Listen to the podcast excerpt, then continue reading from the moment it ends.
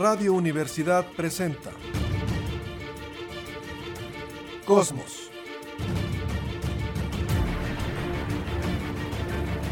Tu ventana al universo, donde el pensamiento humano descubre el lado amigable de la ciencia.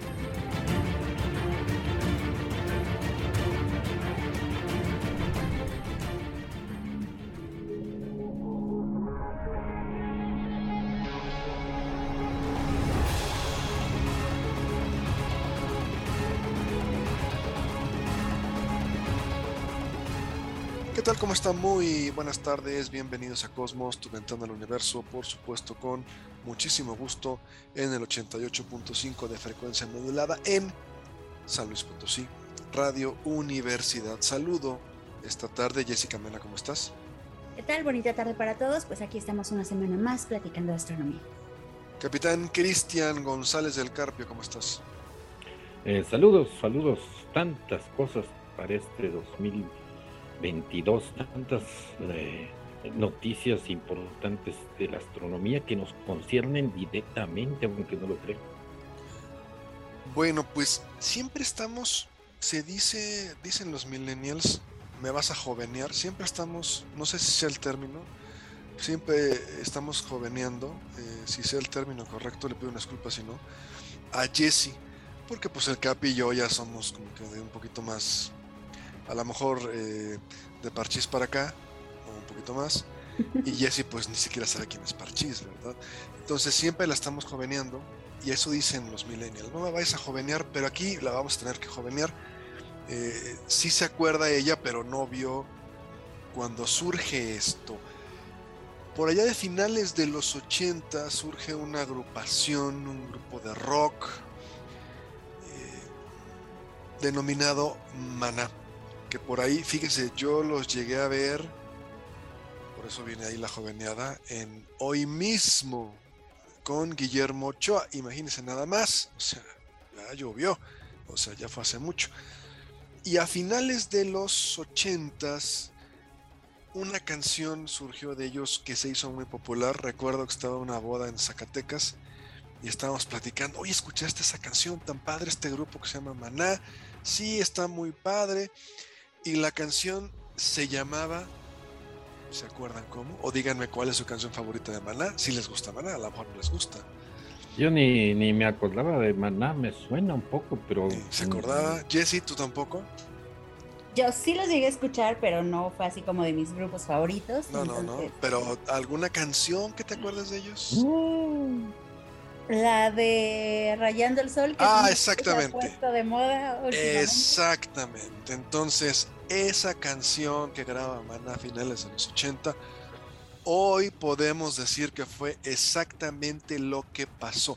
La canción empieza rayando el sol y después ya habla pues un poco así como de que es muy difícil conquistar a una chava, pero la canción se llama así y empieza así, rayando el sol. Bueno, ¿por qué viene esto a colación? Porque precisamente una sonda que lanza la NASA, obviamente en el 2018, pero en el mes pasado, en el mes de diciembre, fue exactamente lo que hizo.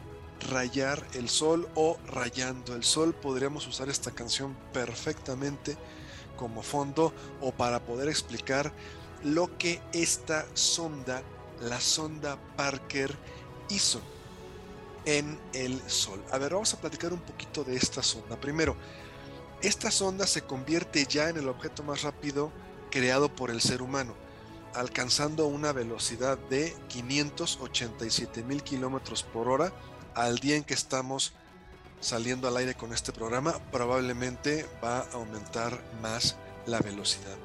Y de eso se trata. Esta sonda pudo tocar el Sol. Ahora, vamos a entrar un poco a, a los datos eh, técnicos un poquito más. A ver, la sonda, hay que recordar que el Sol, Jesse, Capi, no tiene una superficie sólida. Son gases, Exactamente. son gases que de acuerdo a la gran cantidad de gravedad que tiene y masa, se mantiene más o menos ahí en una forma circular y hay un gran campo magnético rodeando a estas partículas.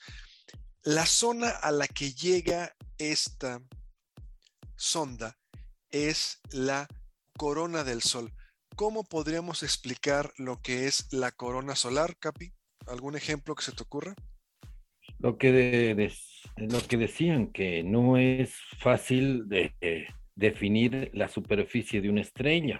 Okay. A nosotros nos gustan números claros eh, eh, para recordar y para pensar y definir algo, pero las estrellas pues son varias capas, ¿no? ¿Qué parte, dónde te termina una estrella o dónde empieza una estrella? Eh, ¿qué es, ¿Cuál es su superficie? Y hablamos que la superficie del Sol, que 1.400.000 kilómetros, pero en realidad cuando hay un eclipse, vemos que eh, aparece la corona, como que el Sol se agrandara. Y de hecho esta corona es más caliente que la superficie. Sí. Millones de grados. Ese es un dato interesante. Y mientras que la superficie eh, está a 6000 grados, eh, la corona que la vemos en los eclipses totales está a millones de grados, entonces está más, más caliente afuera que, que a la mitad. Entonces, lo interesante de esto, como decías, esta nave ha pasado por la corona, eh, se ha acercado a la corona y prácticamente pues ha rayado el sol o ha tocado el sol, por decirlo así. Si tú quisieras o tuvieras que definir, Jesse, ¿cómo explicarías lo que es la corona del sol? Es, un, es, es algo muy fácil. ¿Cómo lo explicarías? Ah, la corona solar es la zona en donde se ve la actividad de radiación, la luz que está saliendo del sol y donde suceden las tormentas eh, solares, eh, las que se llaman eh, chorros de masa coronal. Entonces son estos chorros gigantes de fuego que a veces vemos en algunos videos que se ven impresionantes, muy bonitos. Y esos chorros de fuego, pues nosotros los vemos como que están saliendo ahí de la superficie del sol. A veces los vemos como que es un chorrito apenas saliendo, pero ese chorrito puede tener unas 20 veces el diámetro de la Tierra. Entonces son chorros inmensos. Y en lo que decían del diámetro, es muy padre tratar de visualizar por qué no se puede definir el diámetro de una estrella. Por ejemplo, si tomamos como referencia el diámetro de la Tierra, sabemos que tiene más o menos unos 12.800 kilómetros. Pero si vemos la corteza terrestre, la corteza tiene relieves, entonces no está completamente plana. La superficie del mar incluso no tiene la misma altura en un océano que en otro. Entonces ahí nos va a dar un diámetro diferente tanto en el mar como en las montañas o en las diferentes planicies que se observan durante la superficie de la Tierra. Si a eso le aumentamos la atmósfera, la atmósfera em, que es más densa son los primeros 100 kilómetros. A partir de ahí se empieza a ser cada vez más débil y más débil y no puedes decir exactamente hasta aquí llega la atmósfera de la Tierra, porque incluso si estás en la Luna, hasta allá te llegan un poco de partículas de la atmósfera de la Tierra. Entonces, no puedes definir un diámetro concreto, solo decimos que son más o menos 12.800 eh, kilómetros de diámetro terrestre. Ahora, si trasladamos eso al Sol, la Tierra cabe en el diámetro del Sol 110 veces. Pero ese errorcito de más menos de hasta dónde podríamos definir eh, la superficie solar puede ser un diámetro terrestre o dos. Entonces, es ahí donde tenemos lo difícil de cómo no podemos expresar fácilmente o, con números concretos el diámetro de una estrella. A ver, cada quien utiliza sus recursos a la hora que está explicando astronomía. Es muy sencillo. La corona, imagínese que es la atmósfera del Sol. ¿sí? Cada quien lo define como quiere. Yo un recurso que utilizo, permítanme hablar en primera persona, es la corona solar es como el equivalente a la atmósfera terrestre en la Tierra. Una capa externa que tiene partículas cargadas, donde se origina el viento solar, así como también en nuestra atmósfera, pues tiene también aire, viento, remolinos, para mí, para explicar esto es, la corona del Sol es la atmósfera solar, la capita más externa, en la cual esta sonda, pues, toca, raya, como diría la canción, el Sol. Aquí entonces la pregunta, se imaginan, les digo a mis compañeros, ¿por qué no se derrite esta sonda? Y aquí vamos a entrar en términos muy interesantes. Mandamos una sonda que es la sonda Parker. Hemos escuchado cómo eh, ¿Se acuerdan el que quiso volar muy alto y tocar el sol y se le derretieron las alas? ¿Se acuerdan de quién estamos hablando? Ícaro. Ícaro.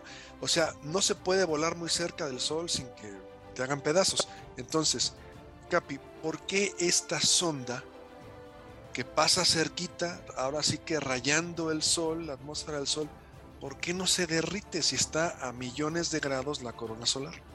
Exactamente, porque los millones de grados eh, hablan de la energía de las partículas, pero a- a- en esa corona, en esa atmósfera o áurea solar, dirían los místicos, ¿Sí? eh, ¿Se vale? eh, eh, hay pocos, poca densidad de átomos. Entonces, los átomos están calientes a 10, mi- a 10 millones de grados, pero a, la, pero a la nave, si uno toca la nave, chance está fría. Porque eh, eh, significaría que eh, si aquí hablamos de un millón de, de mil grados en la Tierra y vemos ese reflejo, esa, esa intensidad y nos quemamos en un instante, pero es muy diferente en el Sol porque es, es muy ralita, muy eh, eh, tenue. Entonces no es, esa, no es ese bombardeo masivo de energía de átomos, sino es un átomo cae por aquí, otro átomo cae por allá. Si se, si suma va. la energía, es efectivamente está a 10 millones de grados, pero no calienta nada o no calienta mucho. A ver, Jesse, por favor. Ajá. em, ¿A qué temperatura hierve el agua? 100 grados E a nivel del mar. Ajá. Y si ustedes meten la mano en un- una vasija de agua hirviendo, pues obviamente se van a quemar. Lógico. Ajá. Pero, eh, por ejemplo, cuando llego a hornear algún pastel, el horno puede alcanzar 350 grados, 400 grados. Sí. Y al meter la mano al horno, pues no me quemo. Ajá, A menos de que toque la charola, claro. Ah, esto es lo que está diciendo el CAP, justo. Cuando metemos la mano en una olla con agua hirviendo, tenemos una densidad bastante grande y todas las partículas están tocando nuestra piel y nos vamos a quemar. Pero en el horno tenemos una menor densidad, eh, las partículas del aire están mucho más calientes que en el agua, pero están muy dispersas, está muy poco Sí, denso. Entonces exacto. podemos meter la mano ahí sin problema y es lo mismo que sucede con la sonda Solar Park. O sea, están, está Jesse horneando un pastel, eso lo tendré que ver, se acabaría el mundo. Y entonces Jesse apaga el horno. Abre lo que es el horno, se pone un guante protector para tomar la charola, eh, saca la charola del pastel y puede meter su mano al horno, que aunque lo acaba de apagar, sigue 400 grados y no se quema. Precisamente por eso, lo explicaron los dos muy bien. Es- está la temperatura ahí como si fuera un horno, pero al ser aire, vamos a ponerlo de esta manera, está tan ralita, dijo el Capi, o está tan dispersa, no está nada concentrada, que esos 2 millones de grados que tiene de temperatura la corona solar, vamos a pensar como si estuvieran distribuidos. Entonces, no es que le lleguen los 2 millones de grados a esta pobre navecita de golpe. Están en conjunto estos 2 millones de grados, pero se están repartiendo. Ahora, va la siguiente pregunta. Capi, ¿es lo mismo calor que temperatura? No, evidentemente no. A ver, Temperatura. por favor. Eh, calor es, eh, es energía, ra- eh, energía en varios de sus, de sus eh, ya sea radiante, convectiva. hay varios tipos. Calor es la energía en- de moléculas o de átomos. Temperatura es una medida arbitraria de esta energía. Ok. O sea, perdón, sí, Capi, termina. Eh, o sea que hemos inventado una serie de, de escalas, la centígrada que, o Celsius, que es la que hierve, lo que decían, el, el agua a 100 grados Celsius al nivel del mar. Y la eh, otra es la Fahrenheit, que utilizan mucho los países nórdicos, Estados Unidos e Inglaterra, que es una composición de, de- de gases o de, de una composición que no es el agua, de un líquido, de líquidos y un compuesto, a, la cual a 32 grados ah, se anda congelando. Aquí entonces vamos a poner un ejemplo, Jesse, a ver si estás de acuerdo conmigo. Imaginemos que tenemos dos placas metálicas. una placa metálica está a 300 grados Celsius. La otra placa metálica se encuentra a 0 grados Celsius. Pongo un termómetro y me dice, esta placa mide, esta placa, perdón, tiene temperatura 300 grados. Pongo el otro termo, el termómetro en la otra placa y me dice que tiene 0 grados. La temperatura es simplemente medir, en este caso, la cantidad de energía que tiene el cuerpo. Es una medida en Celsius, por ejemplo, o Fahrenheit. Así es. Pero después nos gustan los experimentos.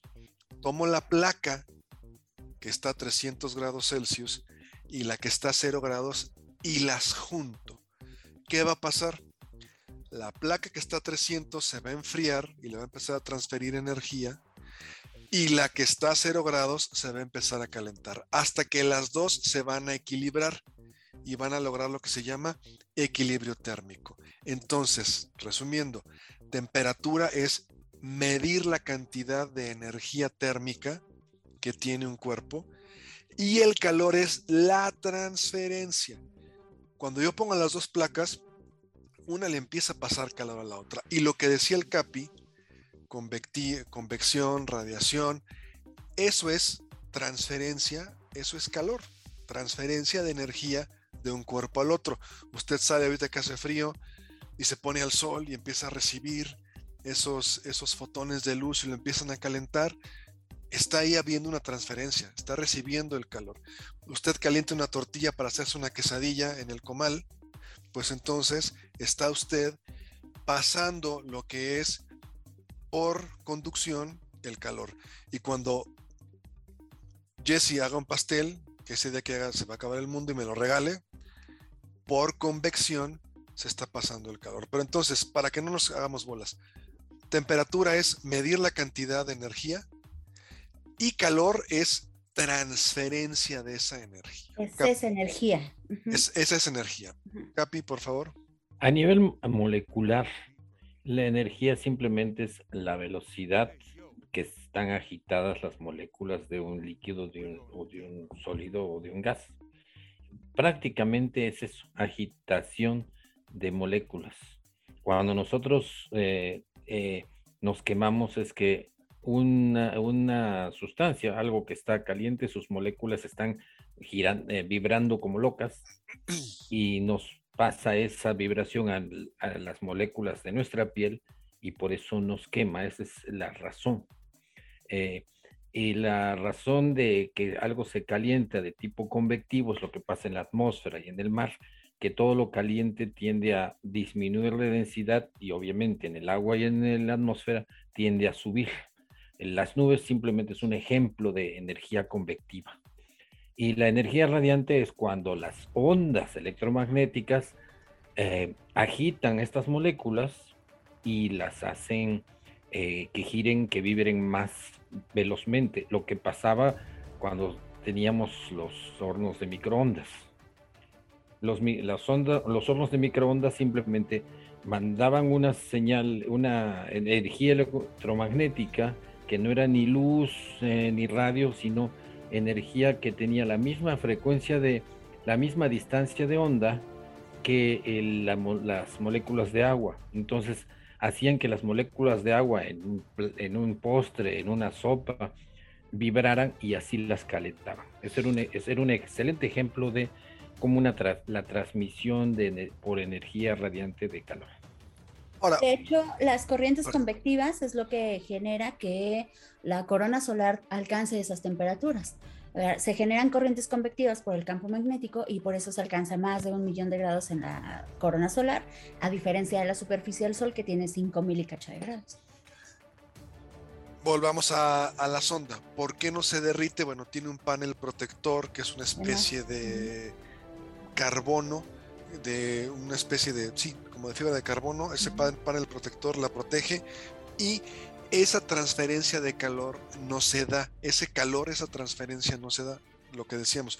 Puede estar a un millón de grados la temperatura, a dos millones la, la corona, pero no hay esa transferencia de energía que pueda derretir lo que es la sonda. Ahora, esta sonda, ¿por qué se llama sonda Parker? Yo sé que está de moda Spider-Man, pero antes de que me respondan, no es por Peter Parker, pero a ver, ¿se acuerdan por qué se llama la sonda Parker? Bueno, se llama la sonda Parker en... ¿Perdón? Sí, yo no. Bueno, se llama la sonda Parker en honor a Eugene Parker, quien en los finales de los 50, principios de los 60, fue de los que estuvo desarrollando estas teorías complejas del Sol. Por ejemplo, introdujo el término del viento solar, introdujo lo que era la teoría de las conexiones y desconexiones, que también va a estudiar esta sonda. Entonces, en su honor, en vida, porque todavía está vivo Eugene, dijeron, vamos a nombrar esta sonda que va a ir a tocar el Sol, pues en honor a este experto y que ha propuesto varias teorías que tienen que ver con el Sol. Entonces, esta sonda, pues, se llama Parker en honor a este astrónomo norteamericano, Eugene Parker. Ahora, ¿qué es lo que va a hacer la sonda? Y nos vamos a ir a la pausa y regresamos con esto. ¿Qué piensan ustedes que va a hacer? Mandamos una navecita a estudiar el Sol, a que le esté dando vueltas al Sol y a ver qué puede, qué información nos puede enviar. ¿Qué va a estar haciendo esta sonda eh, alrededor del Sol? ¿Qué se les ocurre que va a estar, qué tipo de información va a estar enviando y qué va a estar estudiando? Primero, monitorear las manchas, la actividad en la superficie solar y a partir de estudiar las manchas, también tratar de, bueno, estudiar las eyecciones de masa coronal y tratar de predecirlas, ver si hay algún ciclo o algo parecido para saber cuándo ocurren estas eh, tormentas y con qué intensidad. Ok, perfecto. Capi. Sí, y también analizar la dinámica del Sol. Recordemos que el Sol tiene una rotación, pero no, como no es sólido, una parte de partes del Sol giran más rápido que otras. ¿Cómo se llama eso? Rotación mm. diferencial. Rotación diferencial, pues sí. Y, eso también se relaciona a que al, los famosos ciclos de manchas, que son ciclos magnéticos, etcétera, etcétera, que tienen eh, una periodicidad muy curiosa, de 22 días, creo, ¿no? 22 eh, años. 22 años. 22 años. Entonces, esta periodicidad tiene que ver eh, con la dinámica interna del Sol. Entonces, eh, sabiendo eso, pues es, es, muy útil porque recordemos que cuando hay una eh, eyección de masa, afecta eh, las comunicaciones, afecta el clima. Entonces, yo creo que se quiere ver esta relación porque sí tiene una, es una exploración con objetivos utilitarios, ¿no? solamente es exploración. Otra de las cosas que, que va a estar esta sonda analizando es el viento solar. El viento solar que, eh, Jesse, ¿nos podrías explicar en un minuto qué es el viento solar para irnos a la pausa? Ok, cuando el Sol tiene estas eyecciones de masa coronal o tormentas solares para los cuates, lanza estos chorros de fuego, literalmente estos chorros de energía. Y además de esos chorros de fuego, eh, sale luz, el sol emite radiación de, todos los sentidos, pero principalmente luz visible. Y además salen pequeñas partículas. A esas partículas se le llama viento solar. Entonces, ya lo hemos comentado en algunos otros programas, cuando estas partículas salen disparadas a partir de esas tormentas, y si hay alguna tormenta que esté más o menos dirigida hacia donde estamos nosotros en el planeta Tierra, esas eh, partículas del Sol van a llegar a la Tierra, se van a desviar por el campo magnético y entonces van a entrar por los polos. Por la velocidad que traen, que no vienen a la velocidad de la luz, pero sí vienen muy rápido, pueden llegar a la Tierra más o menos en dos o tres días. Es cuando entran a la Tierra y por fricción se incendian y tenemos las hermosas auroras boreales o australes, dependiendo si ustedes son pingüinos u osos polares. Muy bien. Nos vamos a ir a una pausa. Estamos hablando de la sonda Parker, una pequeña nave que la NASA envía a estar pues dando vueltas alrededor del Sol, analizando y tomando cualquier cantidad de información. Vamos a ir a una pausa, continuamos con esto y algunos datos interesantes por ahí también de esta sonda. Estamos en Cosmos, tu ventana al universo, pausa breve y volvemos.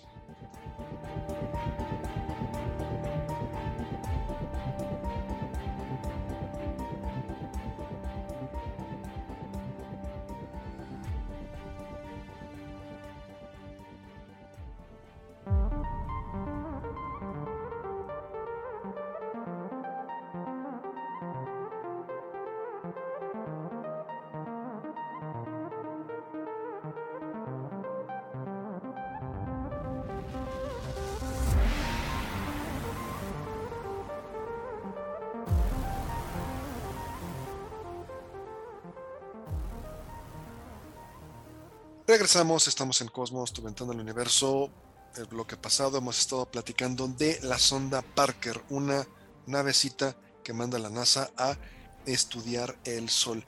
Y hablamos de un concepto interesante, viento solar, que quisiera, si me lo permite, poder ampliarlo un poco. Este concepto es precisamente como lo dice la definición, es viento solar. El Sol está convirtiendo cualquier cantidad de toneladas de hidrógeno en helio y cuando expulsa cierto tipo de gases nos avienta también pedacitos, vamos a ponerlo así, de sol, protones, electrones y estas partículas pueden considerar que, considerarse que son un viento y de hecho podrían llegar a empujar una especie de vela.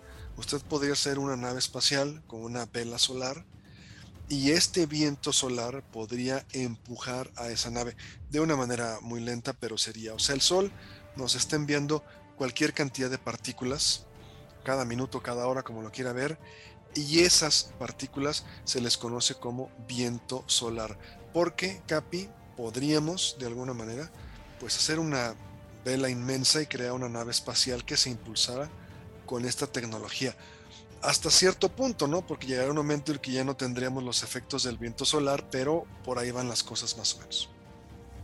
Sí, para explorar los planetas podría ser, es una de las teorías. Y el viento solar es eso que decían, eh, particulitas, ah, átomos que han sido desprovistos de, su, de sus electrones. Sí. Y entonces eh, son partículas cargadas, ¿no? Y y esas partículas pues pueden afectar, de hecho, podrían afectar seriamente a los astronautas en los viajes interplanetarios, porque esos átomos vienen con mucha energía y pues si entran a la piel o atraviesan eh, las capas de, de, la nave, pues pasan por nuestras células y pueden alterar nuestras proteínas, nuestro código genético pues como bolas de billar atravesando otras bolas de billar.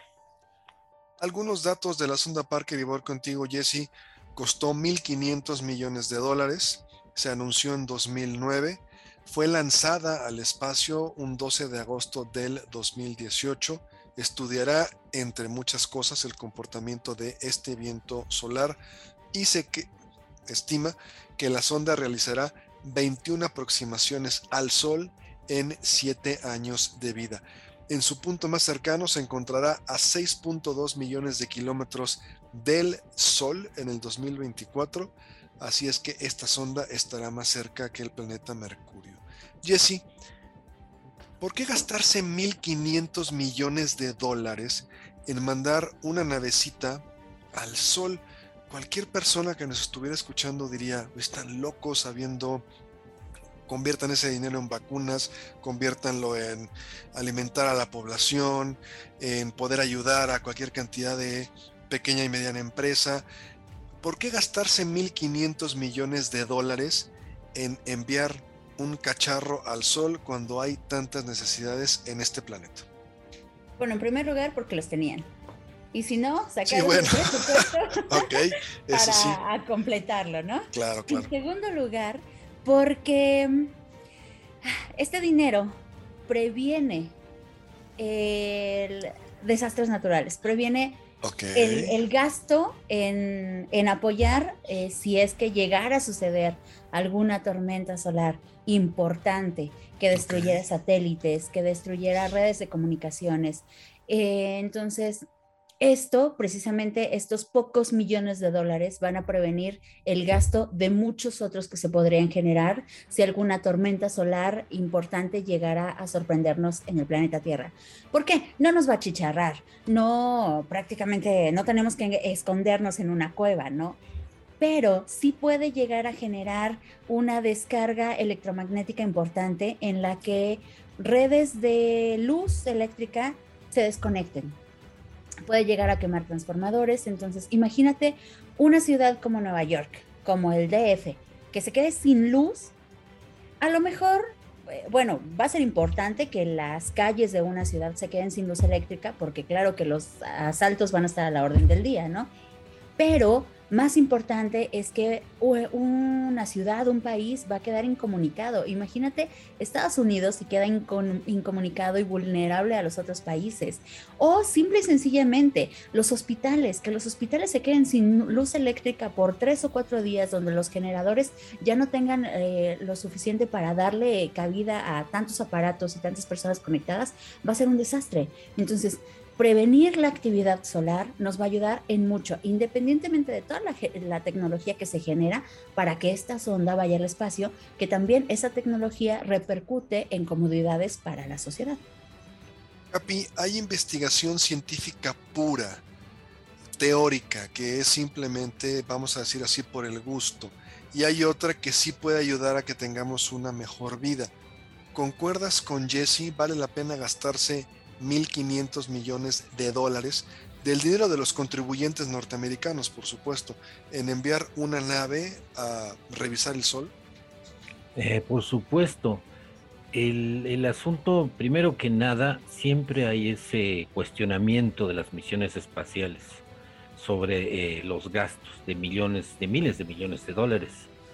Eh, yo no entiendo por qué la gente que argumenta eso no va a a los ah, las autoridades militares y les dice que no desarrollen tal bombardero, que no desarrollen tales misiles. ¿Por qué no se quejan con de eso?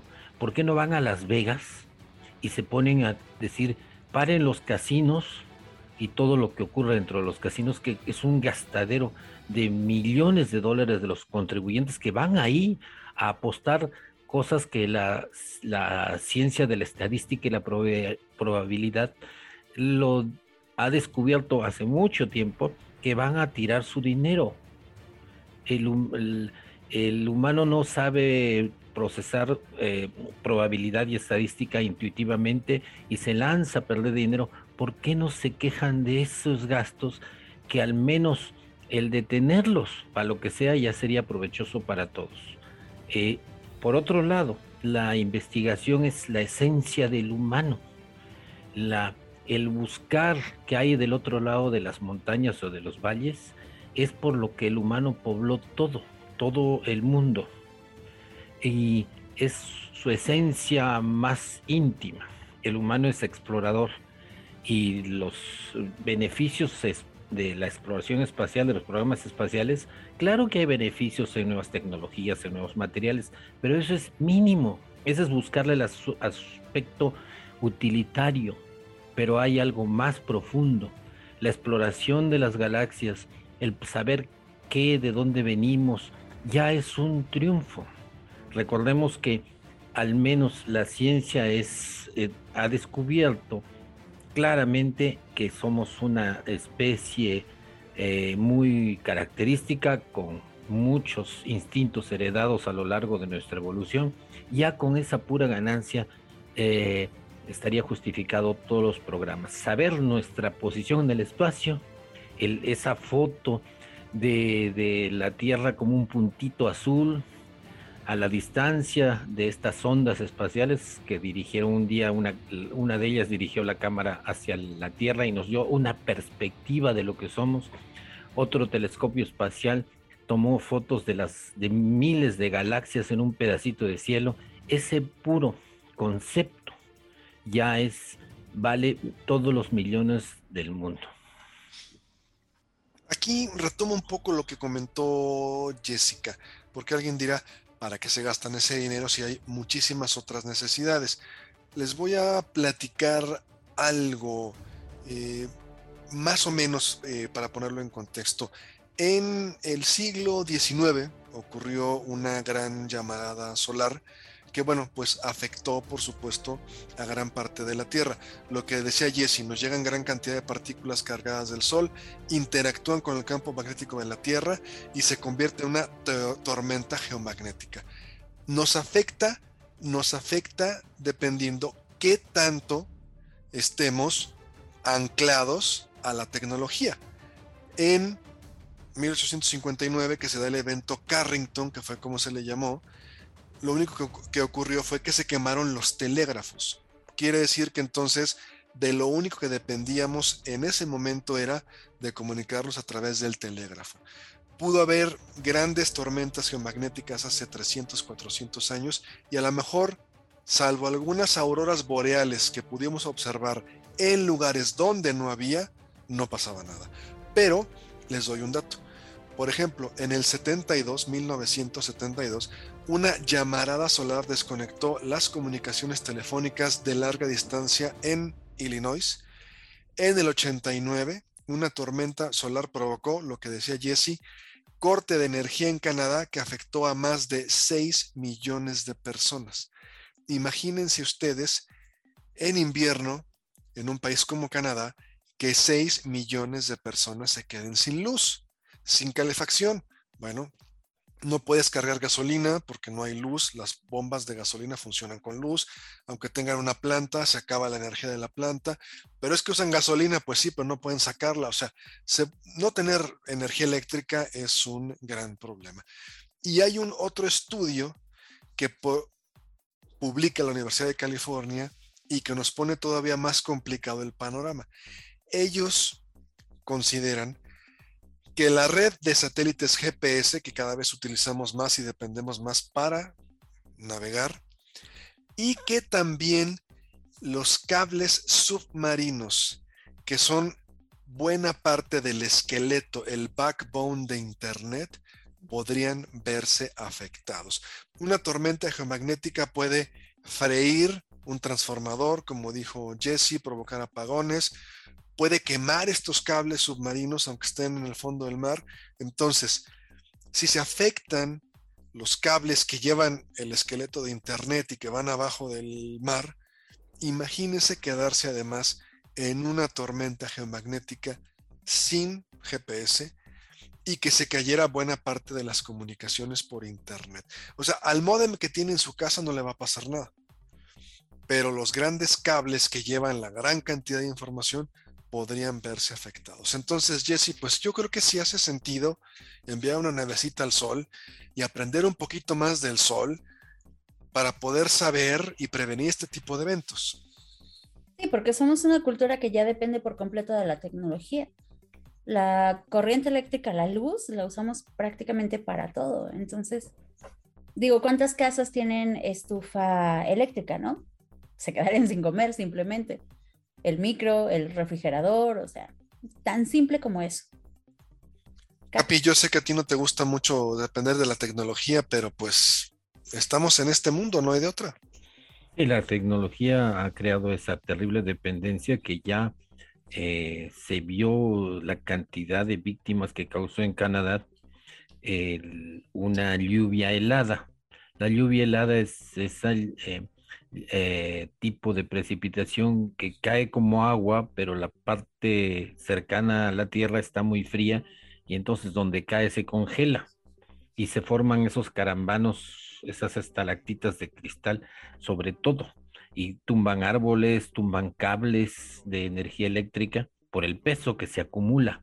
La nieve simplemente se, se resbala de los cables, pero esta lluvia helada eh, se pega y pues destruye todo.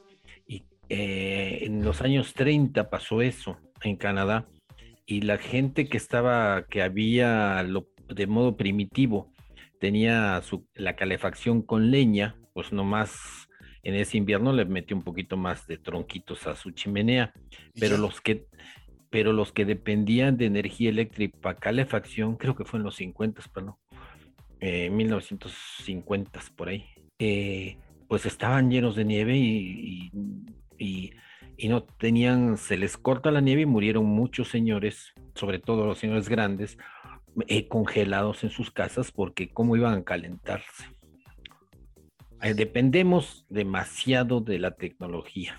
Ese siempre yo eh, digo que aparte de los efectos psicológicos, la dependencia de la tecnología es muy peligrosa. Bueno, pues entonces al final dependemos mucho de la tecnología y en esa dependencia tecnológica pues tenemos que estar más pendientes de lo que está ocurriendo en nuestra estrella para que esa tecnología no se pueda ver afectada por una tormenta geomagnética. Ahora, no es eh, de alguna manera, eh, Jesse, eh, espantar a la audiencia, simplemente es estar pendiente para poder prevenir este tipo de eventos, ¿no? Claro, como en cualquier fenómeno eh, de la naturaleza, si viene un huracán, lo mejor es estar prevenidos. Ya sabemos eh, qué velocidad puede tomar el huracán, que puede romper ventanas, pues entonces se pone esta protección de tablas en las ventanas, cosas por el estilo. Huracán, sismo, pues sales corriendo de tu casa, tomas lo, lo más necesario, una erupción volcánica, es como cualquier otro fenómeno de la naturaleza. Hay que conocerlos para estar preparados y para que no haya pérdidas humanas y la menor cantidad de pérdidas materiales. Simple y sencillo como eso. Hay que conocer la naturaleza, entre más se le conoce, eh, podemos adaptarnos a sus cambios, pues porque vivimos en un planeta muy dinámico. Capi, ahora sí, concluimos con la sonda Parker y traías un comentario, una pequeña nota que queríamos eh, comentar esta tarde, por favor. Sí, eran dos. Eh, una que los em, todos hemos hablado, hemos hablado aquí, todos conocemos, los que nos gusta la astronomía, está la ecuación de Drake, donde están las probabilidades de que haya, eh, es, esta ecuación, perdón, lo que hace es calcular las probabilidades de que eh, podamos tener comunicación con seres inteligentes en otro planeta. Para eso, evalúa la, estadísticamente cuál es la probabilidad que haya planetas, estrellas con planetas, planetas con vida, vida con tiempo de evolución, evolución eh, de la inteligencia y acumulamiento de tecnología hasta hacer eh, posible una comunicación hacia otras estrellas que podrían tener eh, ya no solo vida, sino seres inteligentes. Entonces, con eso sí he especulado, claro que con nuestro esquema muy eh, chauvinista muy propio de la Tierra, de inteligencia, de vida y todo lo demás. Pero de todas maneras es válido. Por otro lado, se, se tiene la paradoja de Fermi, este científico que trabajó, este gran físico que trabajó en el proyecto Manhattan para desarrollar la energía nuclear. Entonces él cuando le preguntaron de seres extraterrestres, él dijo, sí, puedo creer en ellos, pero no sé dónde están. Ya si fueran tan inteligentes, ya deberían habernos visitado. Entonces se maneja en, los, en estas probabilidades, se ven que ya ha salido que esta ecuación le están poniendo mucho más términos. Y uno de esos términos, es decir, eh, estamos tratando de calcular cuánta, eh, cuántas civilizaciones, cuántos planetas con civilizaciones hay en, en nuestra galaxia, con los cuales podríamos alguna vez tener contacto por medio de ondas de radio, como en la película de, eh, de contacto del libro de Carl Sagan. Entonces, conforme avanzan los conocimientos, se habla de que se está aumentando variables a esta ecuación. Y con los conocimientos de exoplanetas, pues aumentó mucho más la probabilidad de que haya planetas en una zona adecuada para la vida, porque prácticamente eh, ya actualmente se sabe que casi todas las estrellas que vemos no solo son estrellas, sino son sistemas planetarios. Cuando nuestro querido público mire las estrellas, cualquiera que ésta sea, piense que esas estrellas tienen planetas girándole. Y puede dar la casualidad que igual que ocurre con el Sol, estos planetas, pues algunos puedan albergar vida. Por otro lado, ha salido otro concepto de parte de los biólogos de que hay muchos filtros. La vida desde que aparece en un planeta eh, pasa como por diferentes pruebas y en cualquier momento esta vida puede detenerse de evolucionar. Eh, recordemos que nuestro planeta pues simplemente aparece la vida y van ocurriendo una serie de fenómenos como que la vida cambia la estructura del planeta, la atmósfera, en el caso de la Tierra, eh, la vida, las, la fotosíntesis de algunas de unos microorganismos cambiaron la composición atmosférica. Antes no había oxígeno y el oxígeno eh, de la Tierra fue producto de actividad biológica. Después ya saben todos, hubo extinciones, que la vida ya andaba en la tablita. Todos sabemos del meteoro que cayó en la península de Yucatán y que arrasó con todos y un poco más de masa de ese, de ese eh, asteroide, pues acababa ahora sí no solo con los dinosaurios, sino con todos. Y la Tierra hubiera sido un experimento fallido y nunca hubiéramos aparecido seres más o menos inteligentes. Entonces, la prueba, eh, estas sucesivas pruebas estos sucesivos intentos o situaciones de casi extinción de la evolución se les, ha denominado filtros. Entonces son filtros, pues, eh, de las primeras células en existir, ya sería un filtro, de las siguientes que cambian el planeta para adaptarse es otro filtro, así sucesivamente. Y llega un último gran filtro. El gran filtro final es que la civilización inteligente en este caso nosotros, entre comillas, inteligentes, tengan la capacidad de comprender el universo. Si tienen esa capacidad, a eso se le está llamando el gran filtro. A lo largo de, la evolución, una especie de tantas que se forman por, selección natural, evolución darwiniana, que ya es un concepto aceptado para, para juzgar la vida en otros, en otros planetas, evolución darwiniana, esta evolución de seres inteligentes que a su vez acumulen tecnología, que a su vez tengan la curiosidad o las ganas de comunicarse con otros. ¿Sería una especie como de principio antrópico entonces? Es el único que se tiene. O sea, el gran filtro sería... No, el gran... El, hay ha habido muchos filtros. Pero el, gran filtro sería que pudieran comprender el universo. Sí, porque si no, actualmente estamos demostrando que no. Sí, y la gran duda de los cosmólogos actualmente es que eh, el humano no tenga la capacidad cerebral evolucionada lo suficiente para al final de todo comprender el universo cuando eh, sigamos almacenando tecnología y ciencia y conocimiento científico. Me quedan dos minutos, pero Jesse, a ver tus comentarios, por favor habría que evaluar la, el tiempo de vida que nos queda y saber si en algún momento a las otras civilizaciones les podría haber eh, surgido problemas como los que tenemos nosotros, ¿no? De guerras, de conflictos entre la misma especie, de... Mm, Para mí ese sería el gran filtro, ¿eh? Para mí el gran, gran filtro es ese, sobrevivir a la adolescencia tecnológica. Porque ya no digas que puedas comprender el universo, si nos estamos matando entre nosotros, pues se acabó el planeta y la raza humana y bye. Pero eso aparte de las guerras, también la capacidad de destruir los recursos naturales que tenemos en el planeta del que nos alimentamos. Claro, darle, prenderle un cerillo a la casa, pues solamente un tonto lo hace, ¿verdad? Pero lo estamos haciendo, bueno, pues así es. Sí, aquí eh, me queda un minuto y medio, pero más o menos eh, también para mí sería el gran filtro, superar esa adolescencia tecnológica, la capacidad de autodestruirnos, ¿no? Pero yo te pregunto, Jessy, rápidamente, tú que eres física, ¿crees que pudiera haber más cosas, teorías físicas que no puede comprender el cerebro humano? O sea, tú no le puedes enseñar el tensor de Ricci a una de tus perritas. ¿Tú crees que habría en este momento teorías físicas, científicas, que no puede comprender el Homo sapiens, que tendría que brincar de a otro ser más evolucionado? No sé si a otro ser más evolucionado o simple sencillamente tener más tiempo para estudiarlas.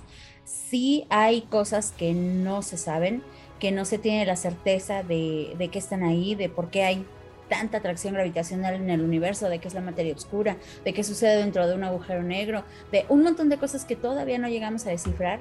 Todavía hay mucho que investigar y no sabría decirte si es porque tenemos que evolucionar o porque simple y sencillamente no tenemos las herramientas necesarias para poder responder a esas preguntas que nos estamos haciendo. Tal vez ni siquiera estamos haciendo la pregunta de la manera correcta. ¿Quién sabe? Bueno, se nos acabó el tiempo. Capi, gracias, buenas tardes. Muy buenas tardes a todos y pásela bien y explore, explore el universo. Muy bien, pues gracias. Esto fue Cosmos, tu ventana al universo, todos los sábados en punto de las 6 aquí en Radio Universidad. Jessy, buenas noches. Bonita noche para todos, nos vemos la próxima semana. Capi, buenas noches. Buenas noches, nos vemos la próxima semana con más noticias. Gracias, esto fue Cosmos, nos vemos.